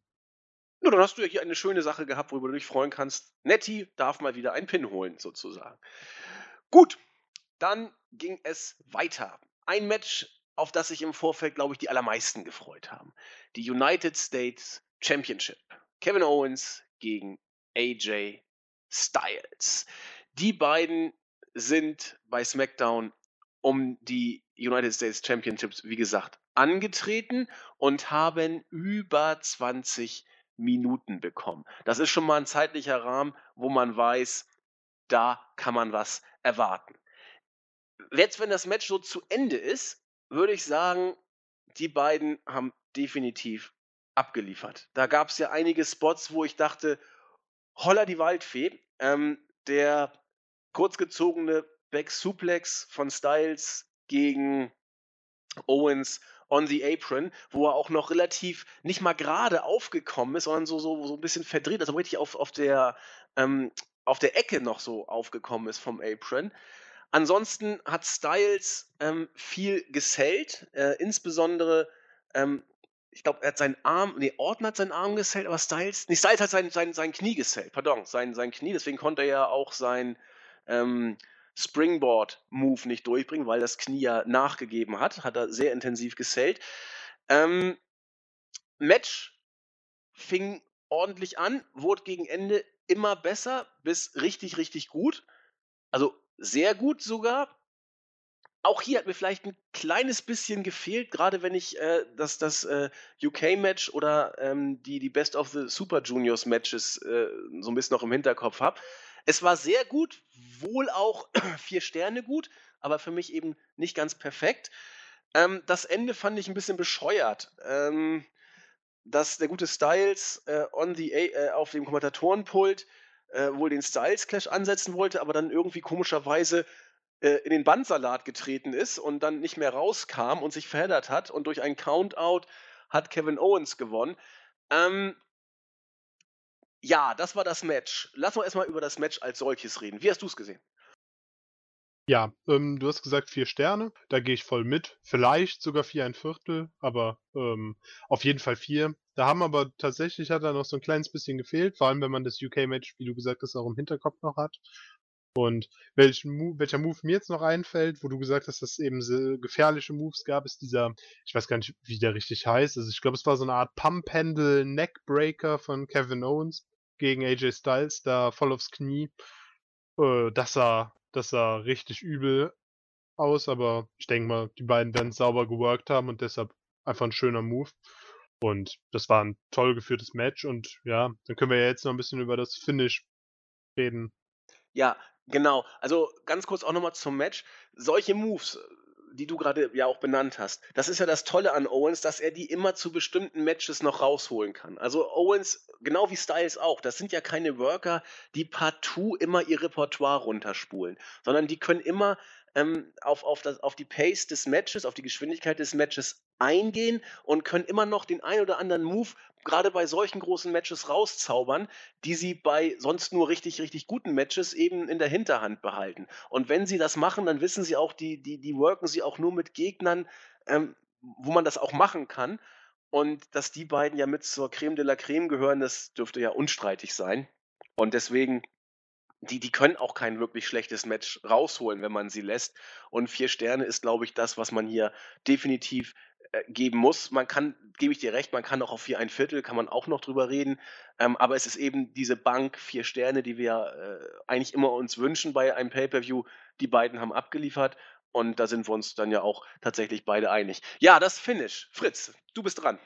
Okay, ja. Ähm, ich würde mal die Kontroverse äh, den kontroversen Standpunkt vertreten, dass es, finde ich, gar nicht so schlimm ist, weil so keiner von den beiden richtig verlieren musste. Und es gibt halt dieses Countout und irgendwie, ja, wenn es dann mal passiert, ärgern sich immer alle, dass jemand ausgezählt wird, aber ähm, wenn das nicht irgendwann mal passieren würde, wofür gäbe es dann diese Stipulation? Ich weiß nicht, also es, es tut mir nicht so super weh, weil das Match war schön und ähm, ja, das ist äh, nur der United States Championship, der ist halt auch tatsächlich nicht so wichtig. Und Owens ist ein Heel, der kann ruhig so gewinnen. Also, so wie wir die Heels kennen, passt das zu einem Heel-Sieg und ja, es drum, oder? Ja, ich habe damit auch jetzt gar nicht so das große Problem, aus den gleichen Gründen, die du gerade genannt hast. Sah ein bisschen dusselig aus, aber ist jetzt auch kein Beinbruch. Ähm, die Frage ist für mich, warum hat man dieses Finish gebuckt. Es gibt zwei Möglichkeiten. Entweder, weil man die Fehde weiter fortführen wird, zwischen den beiden. Sowas ging mal durch den Blätterwald vorgestern oder gestern. Ähm, oder wir haben jetzt einen Heel-Champion. Styles ist Face und ich weiß nicht, ob man Orton den Titel gleich wieder zurückgibt. Das heißt, ähm, der Maharaja braucht einen Fädengegner. Und dann könnte man sagen, Styles könnte dieser Gegner sein. Aber ich glaube einfach nicht dran. Ich glaube, dieses Finish wird tatsächlich dazu gebu gebuckt worden sein, um die Fehde Owens gegen Styles fortzuführen. Hast du eine Idee? Ja, das hast du ja schon gespoilert, wie der Main Event ausgeht. Ja, ich glaube, jeder, der diese Show hier hört, äh, weiß, wie es ausgeht. Also, da Ja, gehe ich mal von aus, oder? Also, Spaß. Nee, ähm, ja, ich glaube, das, was du gesagt hast, wird passieren. Styles wird äh, Richtung Main Event gehen und man hat ihn jetzt nicht äh, clean in the middle of the ring verlieren lassen, damit er halt noch insofern gestärkt ist, dass er da glaubwürdig ins Titelgeschehen kommt. ja, ich bin mal gespannt. Also, das, das wäre mein Wunschszenario, Styles wieder äh, um den Titel kämpfen zu lassen. Aber ich glaube, na gut, aber wie, wie willst du das denn jetzt machen? Stellen wir, also Randy wird sein Rematch kriegen. Und ich glaube auch nicht, dass Randy sein Rematch ähm, bei SmackDown verbraten wird. Da wird man noch ein Pay-Per-View draus basteln. Und dann entweder gewinnt Randy den Titel zurück, was ich nicht glaube, oder Randy verliert das zweite Mal. Egal ob clean oder, oder äh, abgefuckt, das ist ja jetzt nicht, nicht das, das, das Relevante. Äh, dann wäre Randy aber raus aus dem Titel. So, dann musst du im nächsten Pay-Per-View äh, auch nochmal das Übergangsmatch zwischen Styles und ähm, Owens nochmal bringen, sozusagen. Aber da, wie willst du Styles dann verlieren lassen? Clean, Ja. dann ist blöd mit, mit Main Event und wieder abgefuckt, dann darf die Fehde nicht zu Ende sein. Wie, wie will man das jetzt booking-technisch am besten lösen? Was meinst du? Ja, man könnte ja den WWE-Klassiker bringen. Man lässt dieses Rematch von Randy Orton einfach unter den Tisch fallen. Man kehrt es unter den Teppich und bringt einfach direkt AJ Styles. Jo. Das, das wäre eigentlich das, das Beste, sozusagen. Oder man packt es bei SmackDown irgendwie unter ferner Liefen. Die Singh Brothers regeln das irgendwie und äh, dann spricht keiner mehr drüber. Und Man Orton könnte- schmollt oder was weiß ich, irgend so sowas in die Richtung. Oder übt Dives oder irgendwas macht Orton dann. Das wird man dann sehen. Ja, das wäre tatsächlich die Variante, dass man Styles dann. Aber irgendwie, wie willst du dann die Fehde mit, mit Owens dann so quasi irgendwie abschließen mit, mit dieser Art von, von Fin? Das, das, das, so kannst du doch keine Fehde abschließen eigentlich, oder? Ja, äh, dass man das eigentlich nicht kann, ist ja, äh, steht ja auf einem anderen Papier, als dass WWE das macht. Also, du wirst das, dass das jetzt nicht das Stimmigste von allen ist, stimme ich dir zu, aber das schließt leider nicht aus, dass es passieren wird. Insofern haben wir es doch positiv. Es gibt einiges, worauf wir uns freuen dürfen und worauf wir gespannt sein dürfen. Wie löst man diese Booking-Kontroverse oder diese Booking-Sackgasse? Vielleicht ist alles nur ein großer Meisterplan, den wir noch nicht erkennen. Haha, wer es glaubt, wird selig. Ich hätte Wir- noch eine wir- Idee vielleicht. Ja, Also immer raus man, damit. Man könnte ja natürlich auch noch sagen, Randy Orton kriegt sein Rematch und dann äh, folgt ein super krasser Beatdown und man schreibt ihn aus den Shows. Randy Orton workt ja auch, glaube ich, nicht immer die ganzen, den ganzen Terminkalender mit, dann hätte er nochmal eine kleine Pause vorm SummerSlam. Oder so. Oder das absolut, und deswegen wird es auch bestimmt so passieren, Randy Orton holt sich die Titel gleich wieder zurück. Das Oh ja, halte das ich auch für absolut, absolut nicht äh, unmöglich, dass sowas passieren kann.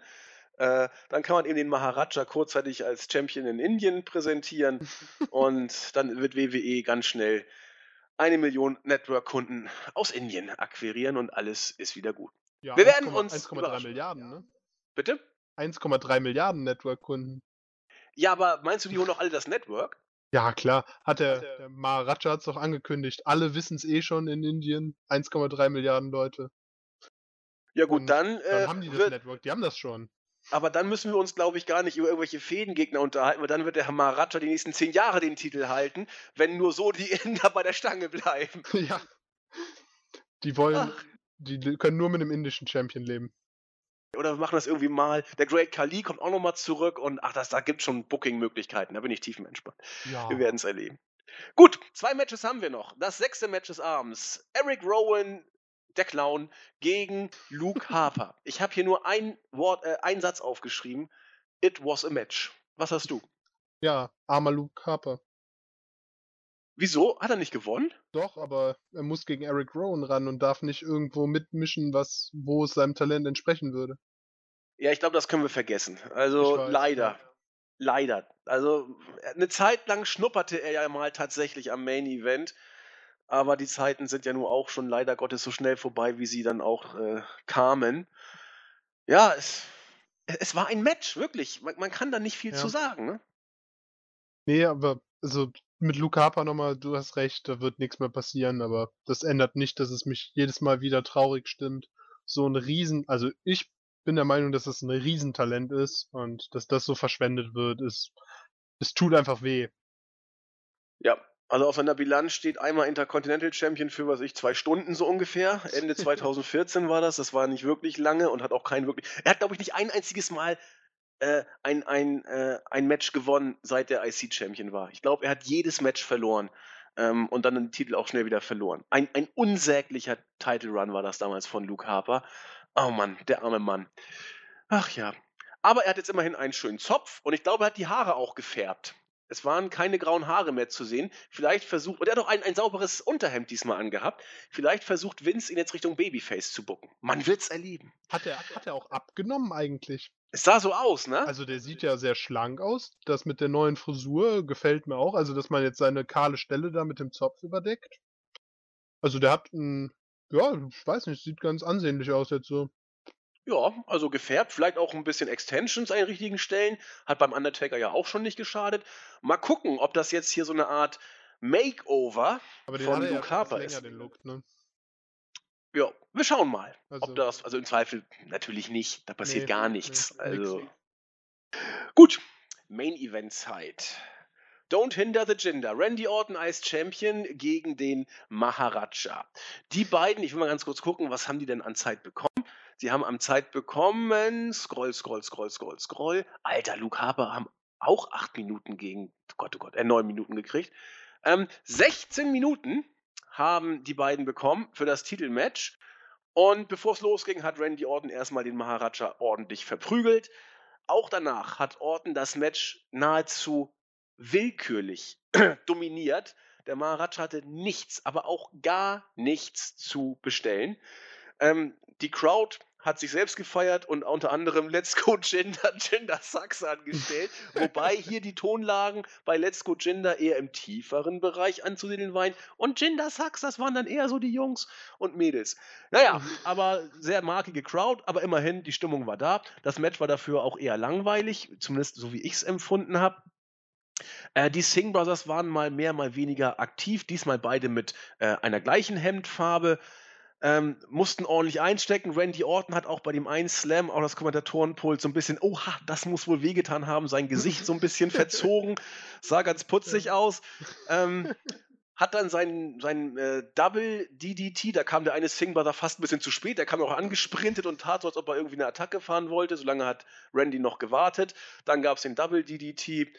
Ähm, als dann Randy mit beiden fertig war, kam der Maharaja von hinten und hat dann sein, seinen faszinierenden Finishing Move, wie, wie heißt denn das überhaupt? Kalias oder ich vergesse das immer. Der Ist ja auch wurscht. steht hier. Genau, dieser komische Slam, was das da ist.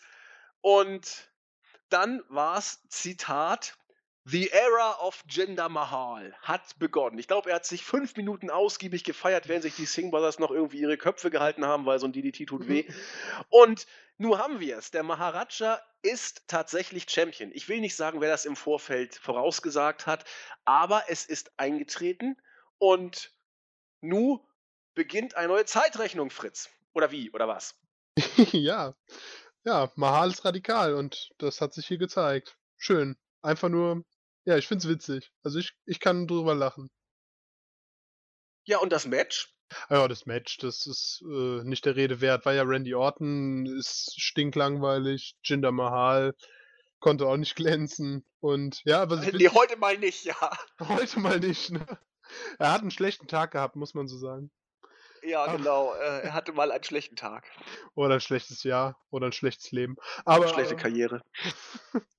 Ja, aber was ich lustig fand, waren die Singh Brothers, die waren ja, ja, das sie sahen ein bisschen aus wie beim Fußball, die Balljungen, ne, so von der Größe. Ja, genau. Ich weiß nicht, also die sind ja auf jeden Fall stabile 1,20 groß Und ja, das ist ja eine ordentliche Kampfgröße. Genau, deswegen hat Randy auch sie zum Frühstück äh, mal kurz verspeist sozusagen.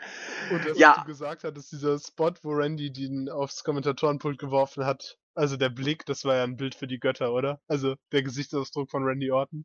Ja, vielleicht hat er sie irgendwie für schwerer gehalten und dann aus zu hoch geschmissen, sodass dann die Flugphase äh, länger ausfiel, als er dachte und dann der Aufprall auch mehr weh tat, als er das dachte. Oder es war ihm scheißegal und er dachte, oh, das tat ja ein bisschen weh, aber hihi, ich bin ja Millionär und ihr seid alle nur dumm. Man Genau. weiß es nicht, was da in Orten vorgegangen ist.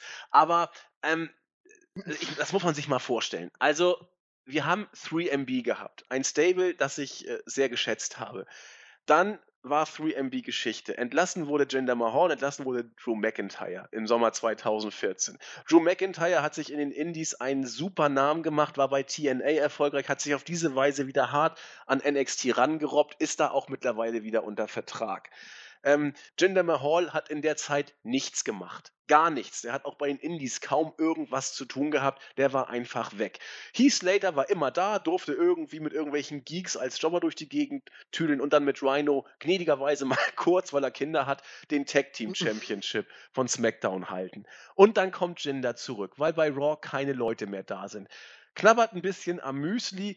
Äh, Das sieht mittlerweile auch nicht mehr lustig aus. Auch gerade seine Brustmuskulatur, das sieht einfach scheiße aus. Der Rest ist ja so ein bisschen Hulk, aber die, die, die, die, die, Brust, das ist ja, das ist ja gar keine Brustmuskulatur und es, es hängt auch ein bisschen. Jens hat schon mal darüber sich geäußert, was das bedeuten könnte, wenn das so aussieht. Ich glaube, wir alle wissen, was das bedeutet. Und der Typ kommt jetzt. Vince sieht ihn, fängt an zu sabbern und äh, wird jetzt einfach mal WWE-Champion. Da gab es einen lustigen Spruch bei uns im Teamchat. Ich glaube, ähm, ähm, Mensch, wie heißt es? Das, Heath Slater, äh, I was Tag Team Champion. Ähm, Drew McIntyre, I was a huge star in the Indies. Ähm, Jinder Mahal, äh, hold my beer. So ungefähr. Hat es auf den Punkt gebracht. Dieser Vogel äh, ist jetzt WWE-Champion. Da muss man doch sagen, harte Arbeit und gutes Essen zahlt sich aus, oder? Ja, und was richtig schön wäre, wäre eine Reunion, ne, von 3MB. Das wäre geil.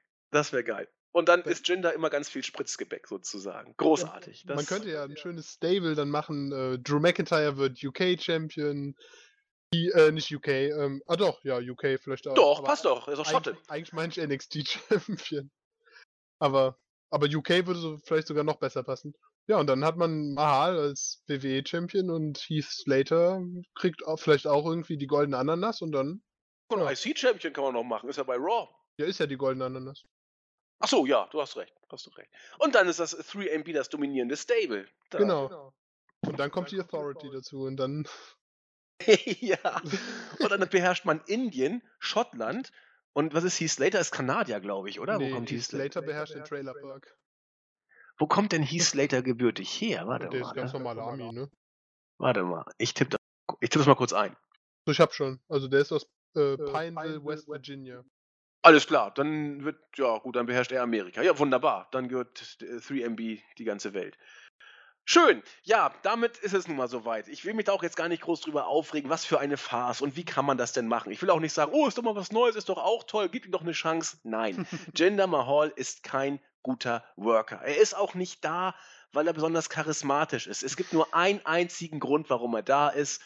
Und das ist das große S und Indien. Das sind die einzigen Gründe, warum Jinder Mahal Champion ist. Da kann man sich drüber aufregen, da kann man sich drüber freuen, aber das ist das ganze Geheimnis. Ob sich das Ganze am Ende auszahlt, werden wir wissen. Ich glaube nicht, dass Jinder so viele ähm, Network-Abonnenten ziehen wird. Und wenn das auch nicht der Fall sein wird, dann ist er die längste Zeit-Champion gewesen. Das ist alles, was dahinter steckt.